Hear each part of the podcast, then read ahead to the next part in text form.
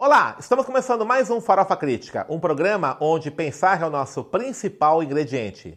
A cada programa, intelectuais, ativistas, artistas e outros arteiros comentam sobre temas contemporâneos. Farofa Crítica é uma produção do CELAC em parceria com o Departamento de Jornalismo e Editoração da ECA USP, apoio do IEA, Instituto de Estudos Avançados da USP, e parceria com a revista Fórum. Acesse o nosso canal youtube.com.br farofacrítica, inscreva-se e clique no sininho para receber notificações de novos programas. E não esqueça, toda terça-feira, Farofa Crítica Aperitivo, com comentários curtos meus sobre temas atuais. E às quintas-feiras, o tradicional Farofa Crítica Entrevista. Avise os seus amigos e familiares para aumentarmos nossa rede de inscritos.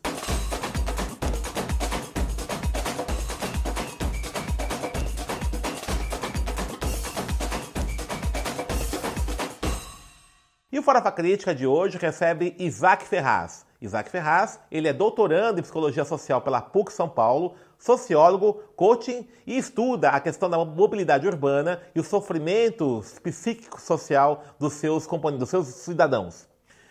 Isaac, obrigado por ter aceito nosso convite. Então fala um pouquinho dessa sua pesquisa aí que está desenvolvendo lá na PUC São Paulo sobre a mobilidade, o sofrimento do cidadão, psicossocial, né? O que você está estudando aí? Primeiramente, muito obrigado pelo convite. Imagina, Me senti muito lisonjeado, uma honra, pelo não só como amigo, mas também como um grande companheiro que está oh, se obrigado. tornando. Gratidão imensa.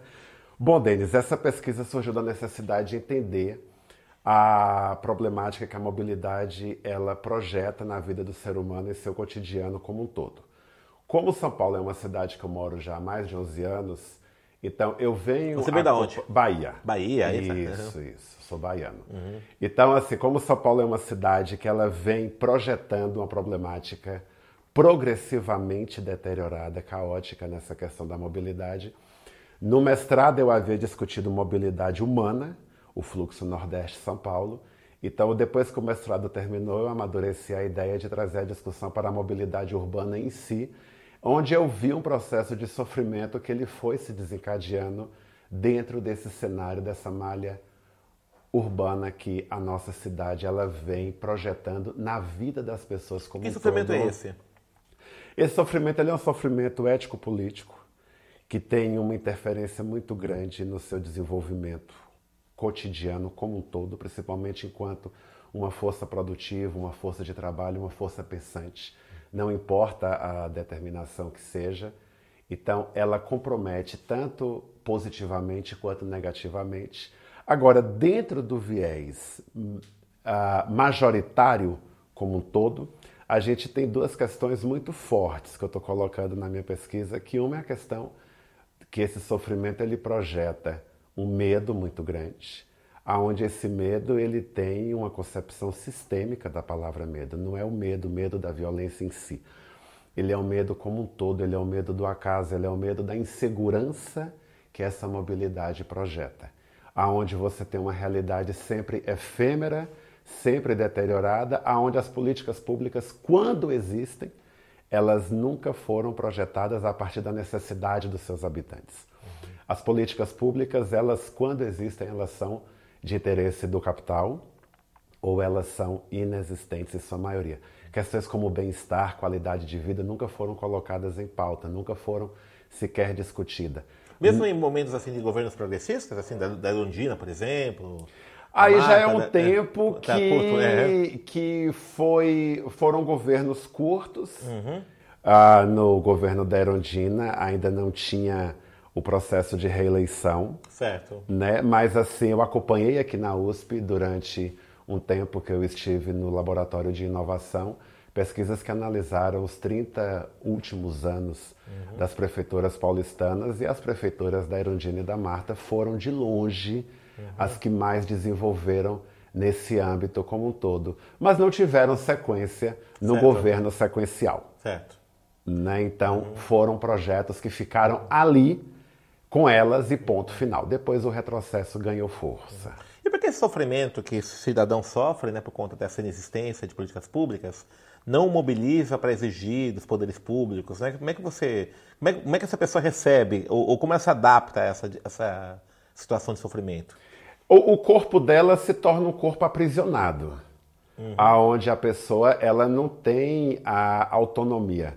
A sensação de liberdade ela passa a ser inexistente. Certo. Você se torna uma pessoa encapsulada uhum. dentro daquele cenário aonde você não tem mais nenhuma válvula de escape. Uhum. Você está ali e dali não tem para onde você correr. Uhum. Então, o seu cenário cotidiano, ele não tem um plano B de escapatória. Você... É aquilo que tem e ponto final. Entendi. E aí você vê que alguns países desenvolvidos, é claro, projetam de uma maneira mais humana. A Austrália, por exemplo, ela tem uma política onde ah, você trabalha aqui na USP, por exemplo, uhum. você necessita morar a um certo raio de distância daqui. Você não pode ultrapassar este raio, porque a parte-se da ideia de que quanto mais tempo você demorar para chegar ao seu trabalho, maior vai ser o seu desgaste, menor vai ser a sua produção. Uhum. Ah, você vê em Helsinki, na Finlândia, eu até publiquei um artigo em meu Instagram recentemente que fala do UIM, que ele é um aplicativo totalmente integrado. Uhum. Ou seja, você viaja hoje para lá, você consegue, através de uma única plataforma, você configura todo o seu cenário de deslocamento. Hum. Então ele é um deslocamento 360 graus. Como é que, não entendi, como é que funciona isso? Você ah, você pode englobar transporte público, certo. táxi, uh, aplicativo. Você de, planeja tudo isso planeja, já? Planeja, bike, patinete e o tempo a pé que uhum. você vai gastar. Então, nada fica de fora. Tá. Então, você tem a sua vida toda 360 graus resolvida uhum. ali dentro. Mas aqui no Brasil, é, São Paulo particularmente, por exemplo, você tem essa situação do, da especulação imobiliária, né? Porque quando uhum. você fala isso, de um planejamento da moradia é, próximo ao trabalho, você tem dois problemas. É uma questão da especulação imobiliária, que a cidade vai inchando a partir dos interesses dessa indústria imobiliária, né? E a segunda coisa é um pouco essa precarização do trabalho, né? A pessoa fica três meses em um emprego, três meses em outro, uhum. ou trabalha nessa lógica da uberização, né? Que você fica prestando serviço para várias empresas, né? Como é que você vê essa situação, né? Acho que é uma situação econômica que dificulta. Que dificulta. A gente é, pode é, pegar, então, uhum. três exemplos de bairros aqui em São Paulo que atendem muito a, a esse cenário que você está colocando. Se a gente pegar, por exemplo, Cidade Tiradentes, São Miguel Paulista, Capão Redondo. Tá. Então você vê que eles são bairros que eles não têm dentro do seu cenário uh, do bairro, eles não têm como abarcar a mão de obra ali na, na sua região de moradia e tampouco no seu entorno. Porém, o processo dele de deslocamento não foi pensado a partir do lugar que ele mora. Uhum. São Paulo é uma cidade pensada a partir das radiais. Entendi. Então, as radiais não chegam até essas localidades. E aí você também tem uma localidade, a gente está falando de localidades que têm um processo de carência, de uma vulnerabilidade endêmica, aonde essas pessoas elas estão três meses em um trabalho, como você falou, o número de desemprego das pessoas que moram nesses locais é muito maior. Uhum. E lá dentro eles não têm aonde se inserir enquanto mercado de trabalho. Hum. Você enxerga a possibilidade de resolver isso no, no médio, curto, médio espaço de tempo, em função desses interesses vários? Por exemplo, é, quem banca uma parte das eleições é, para vereadores é essa indústria imobiliária, né? Uhum. Você vai pegar na Câmara dos Vereadores, ali você tem interesses vinculados a essas grandes construtoras, essa grande indústria. Né? Como é que você enxerga essa dificuldade? O próprio plano diretor de São Paulo, por exemplo, ele não é obedecido, né? Constantemente ele é uhum. desobedecido e não acontece nada. E feito a revelia. Sim. Né? Sem participação popular. Tá? É, São Paulo ela tem um vetor de crescimento muito específico, que é o que a gente chama de vetor sudoeste. Hum. Então você tem uma parte da Zona Sul, que você pega Moema, Itaim Bibi, Vila Olímpia, e você vai se aproximando aqui do Butantã, sobe Pinheiros, aqui Alto de Pinheiros, Alto da Lapa, Perdizes, uhum. Pompeia, Vila Madalena.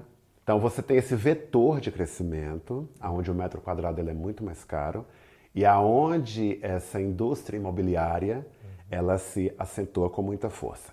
Fora esse vetor de crescimento, você tem alguns pontos muito focais. Você tem o Alto de Santana, você tem a Anália Franco ali na Zona Leste. Uhum. Mas fora isso, respondendo a sua pergunta, a gente não consegue ver otimismo. Não vê. Não vê. Eu, particularmente, não consigo uhum. ver. Porque isso que a gente chama de vetor sudoeste, você sabe melhor do que eu, a gente está pegando uma fatia da cidade de São Paulo. Uhum. Uma fatia muito pequena. diante da imensidão que essa cidade representa. Então, mas e aí, fora esse vetor de crescimento? Aonde é então que isso tudo vai parar? Uhum. A gente não está conseguindo ver nenhuma perspectiva positiva. Eu, particularmente, não consigo analisar. Então, você comentou agora há pouco que na Austrália né, tem, esse, tem essa, esse planejamento né, de você uhum. morar perto do serviço. E é muito interessante a argumentação que você apresentou aqui, que é uma argumentação que é o seguinte: se a pessoa sofre menos, ela produz mais. Uhum. Né? E tem uma argumentação capitalista. Né? Então, por que um país como o Brasil capitalista também, é, vamos pegar a própria, a própria burguesia, a própria classe dominante não enxerga dessa forma? Uma pergunta, uma provocação aqui. É, Porque assim, imagina, é... o cara sofre menos, vai produzir mais, eu vou ganhar mais com isso. isso. Nessa lógica. Por que isso está tá, tá distante do horizonte dessa. Porque, sem querer ser preconceituoso, é. apenas fazendo uma análise fria a partir da sua pergunta, hum. você vê que o capitalismo na Austrália, na Finlândia, nesses dois Sim. exemplos que eu coloquei aqui, é um capitalismo homogêneo uhum. que ele visa o seu país como um todo. Certo. Então, independente se rico, se pobre, uhum. é o país, é a nação, o conceito de nação. O nosso país não tem um conceito de nação, uhum. na minha opinião. Nós temos um país chamado Brasil. Nós não temos uma nação chamada Brasil. Então faz toda a diferença. Aonde você vê que tem uma segregação absurda aqui dentro por questões étnicas, por questões religiosas, por questões de ordem econômica, por questões de posicionamento político. Por questões de sexualidade, por questões regionais, por questões de etárias, aonde o idoso é visto de uma outra maneira. Então, assim, são muitos os nichos de preconceitos que o nosso país tem que não consegue ser superado a curto prazo e a gente não vê nenhum interesse para que haja essa superação. Muito pelo contrário, você tem um afastamento cada vez maior. Então é uma, é uma classe dominante que Brasil para eles é meramente um lugar para arrancar, arrancar, o que pode. Arrancar o que e o último pode. que sai apaga a luz. É. Isso, o último é. que sai apaga a luz uhum. e que tem o status de você se reclusar em algum resort do litoral. Uhum. Ou então você vive no exterior é. ah, com o que você arranca uhum. daqui de dentro. Você falou um negócio interessante aqui. Como é que você enxerga essa, essa, essa é, segregação urbana em São Paulo, com esses condomínios fechados?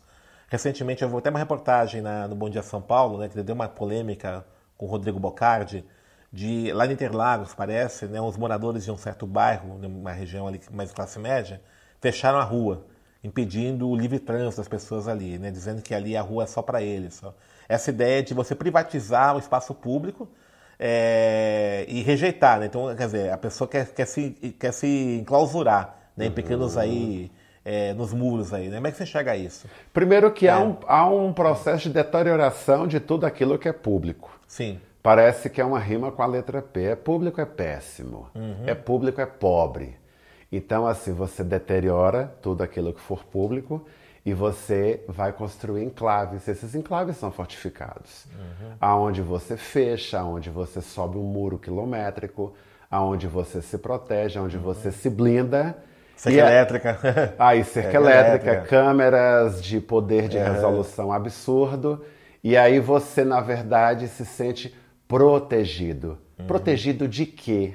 E do quê? É. Isso, de, ou de quem, né? E de é. quem? É, é, Isso, na verdade, não é dito. Uhum. Então você vê que há essa construção primeiro de uma ideologia e segundo de uma justificativa uhum. que ela é extremamente perversa. É, aqui no campus da USP mesmo, por exemplo, o campus é cercado, uhum. com, né, com é, não só com muros, mas com aquela cerca pouco espinho para separar da São Remo.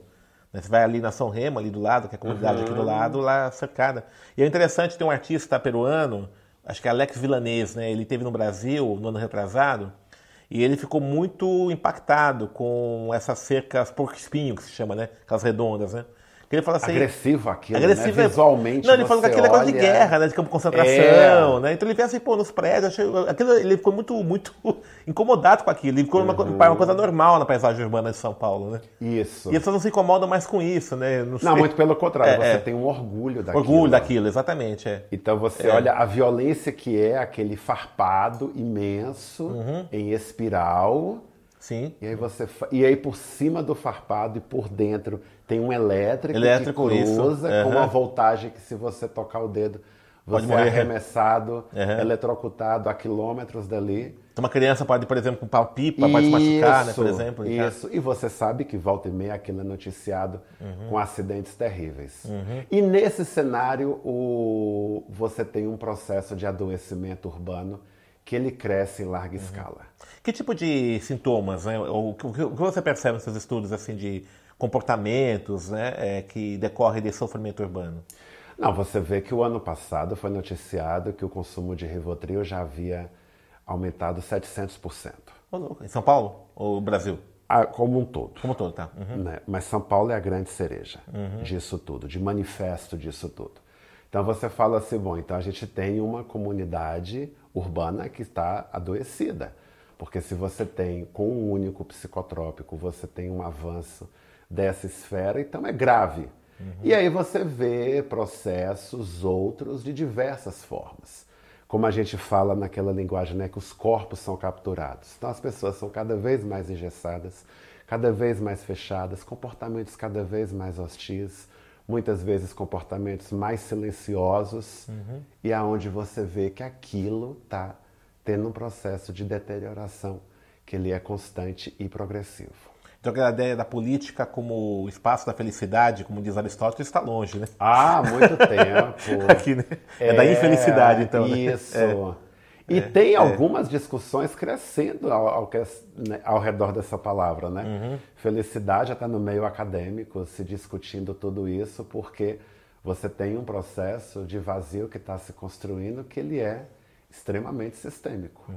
Como é que você chega a esse movimento que tem surgido do direito à cidade, né? Tem alguns grupos organizados, né? Uhum. Falando isso, até a partir do, da, do Henri Lefebvre, né? Como é que você Isso. vê isso aí? Porque uma coisa é você dizer que você mora na cidade, outra Tá. coisa é você dizer que você tem ou não direito A à cidade. cidade, de Uhum. usufruir do espaço urbano. Então a gente pode pegar São Paulo como exemplo. Quais são hoje os dois espaços abertos, em tese democráticos, que mais flexibiliza esse direito à cidade? Você tem a Avenida Paulista aos domingos e você tem o Ibirapuera. Né? São os maiores e os que mais agregam. Mas aí você faz uma visita de campo, uma análise levemente etnográfica, num passeio pela Paulista aos domingos e num passeio pelo Ibirapuera, e aí você vai ver qual é o perfil do, Do público. público. Que está tendo direito àquilo tudo. Ah, mas o espaço é aberto. Aberto para quem? Ah, mas o espaço é democrático. Para quem? Cadê a manifestação das diferenças? Eu nunca fui a favor da palavra diferente, porque se falar diferente, é diferente a partir de que ótica? É, qual que é o... o- Qual é, então, referência, do- a é, a referência. referência? Então, pelo amor de Deus. Então, das diferenças. Então, do outro, É vamos nem você falou, da trabalhar... Zona Leste é longe, longe da onde? Então, essa questão que a gente já havia discutido, É, né? é. De onde é que vem essa concepção de longe? Longe a partir de que, Que, é. ótica? Uhum. A partir de que determinante? Então, essa questão do direito à cidade é preciso muito ser repensada, porque vamos pegar, então, Cidade Tiradentes. Quantas pessoas da Cidade Tiradentes vêm passear na Paulista aos domingos ou vão fazer um passeio de bicicleta pela ciclovia de- ou dentro do Parque do Ibirapuera? Eu acho que é quase que impensável. Agora, dentro dessas localidades, pegando pró- a própria cidade de Tiradentes como parâmetro, dentro da própria localidade, o que, que é construído lá para o habitante daquele entorno ter acesso e que tenha qualidade? Hoje eu ainda estava ouvindo o noticiário pela manhã dizendo que o Parque Serê está com problemas graves de Parque? abandono. Serê Serê. na Zona Leste. Está com problemas graves de abandono, faltando até água. Água, água para consumo, de banheiro, de bebedouro e tudo mais. Então, assim, é o parque que aquela região tem para ter direito. É público, você vai andar de bicicleta, passear, caminhar, enfim, está abandonado. E aí não há nenhum tipo de política pra... Então, cadê o direito à cidade? Então, precisa muito ser pensado essa questão do direito à cidade. A ideia de cidade inteligente ser contemplada como, de fato, uma cidade 360 graus. Que ela abrace o seu habitante e não abrace um gueto ali, que é um gueto dominante do capital. E esses movimentos que você percebe, por exemplo, é dos coletivos, de periferia, você acha que eles apontam uma perspectiva para isso ou não?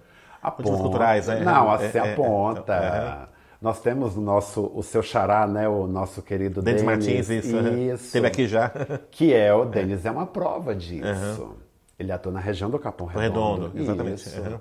Eu já tive alunos também que atuam na região do Capão Redondo, com uhum. várias ONGs e tudo mais. Então você tem um movimento cultural que envolve literatura, que envolve música, uhum. tem um movimento esportista que leva o futebol. Uhum. Tem, tem. As pessoas estão atuando. Uhum. Agora, incentivo para, aí é uma outra história. Não existe. Não existe. Então tá bom. Bom, então há uma luz no fim do túnel, mas tá, tá longe ainda. Tá... Há uma luz, porque ali. essa luz ela é uma luz humana. Humana, exatamente. É. Agora, fazer essa luz projetar Brilhar, uhum. como um holofote, com brilho, uhum. aí a gente vai ainda ralar bastante. Mas a gente não vai desistir. Não, com certeza. Né? Estamos juntos. Obrigado, Isaac. Estamos encerrando nosso programa. Você defende quando a sua tese, a previsão? É, 2020 vai ser um ano definidor. Definidor. Para mim. É. De qualificar, de escrever, uhum. de pesquisar, porque já está tudo bem redondinho uhum. para isso acontecer em 2020. Então, quando ela estiver pronta, aí a gente faz uma farofa número 2, aí eu venho convidá-los para a defesa na primeira oportunidade. Com certeza. E os artigos que você escreveu estão disponíveis aonde? Tem alguns artigos, né? Eu tenho no meu Instagram, tá. Lidera Isaac. Pode. Como é que é? Lidera Isaac. Lidera Isaac, junto, é. junto. Com Lidera... K no final. Não, com C mudo no C final. Mudo, tá. Lidera I-S-A-A-C. Tá. Lidera Isaac, tenho no meu Instagram. Uhum. Tenho no meu, é, no meu LinkedIn, que está como Isaac Ferraz. Isaac Ferraz, ok. Que estão lá também. Tenho no CELAC agora, que saiu na Extra Pensa ah, contigo. Prensa, uhum. Tá lá bonitinho, disponível para todos. Então tá. E quero fazer muito mais. Então tá ótimo. Muito obrigado. obrigado, queridão. Valeu. De coração, viu? Até tá breve. convidado mais vezes aí para quando defender, vir aqui de novo para falar dos Ótimo. resultados. Isso. Muito bom. Valeu. Então estamos encerrando mais um Farofa Crítica, que hoje conversou com Isaac Ferraz, falou sobre o sofrimento psicossocial na cidade. Acesse o nosso canal youtube.com.br Crítica, inscreva-se e clique no sininho para receber notificações de novos programas. E para encerrar, uma frase do grande Chico Buarque: Eu semeio vento na cidade, saio e bebo tempestade.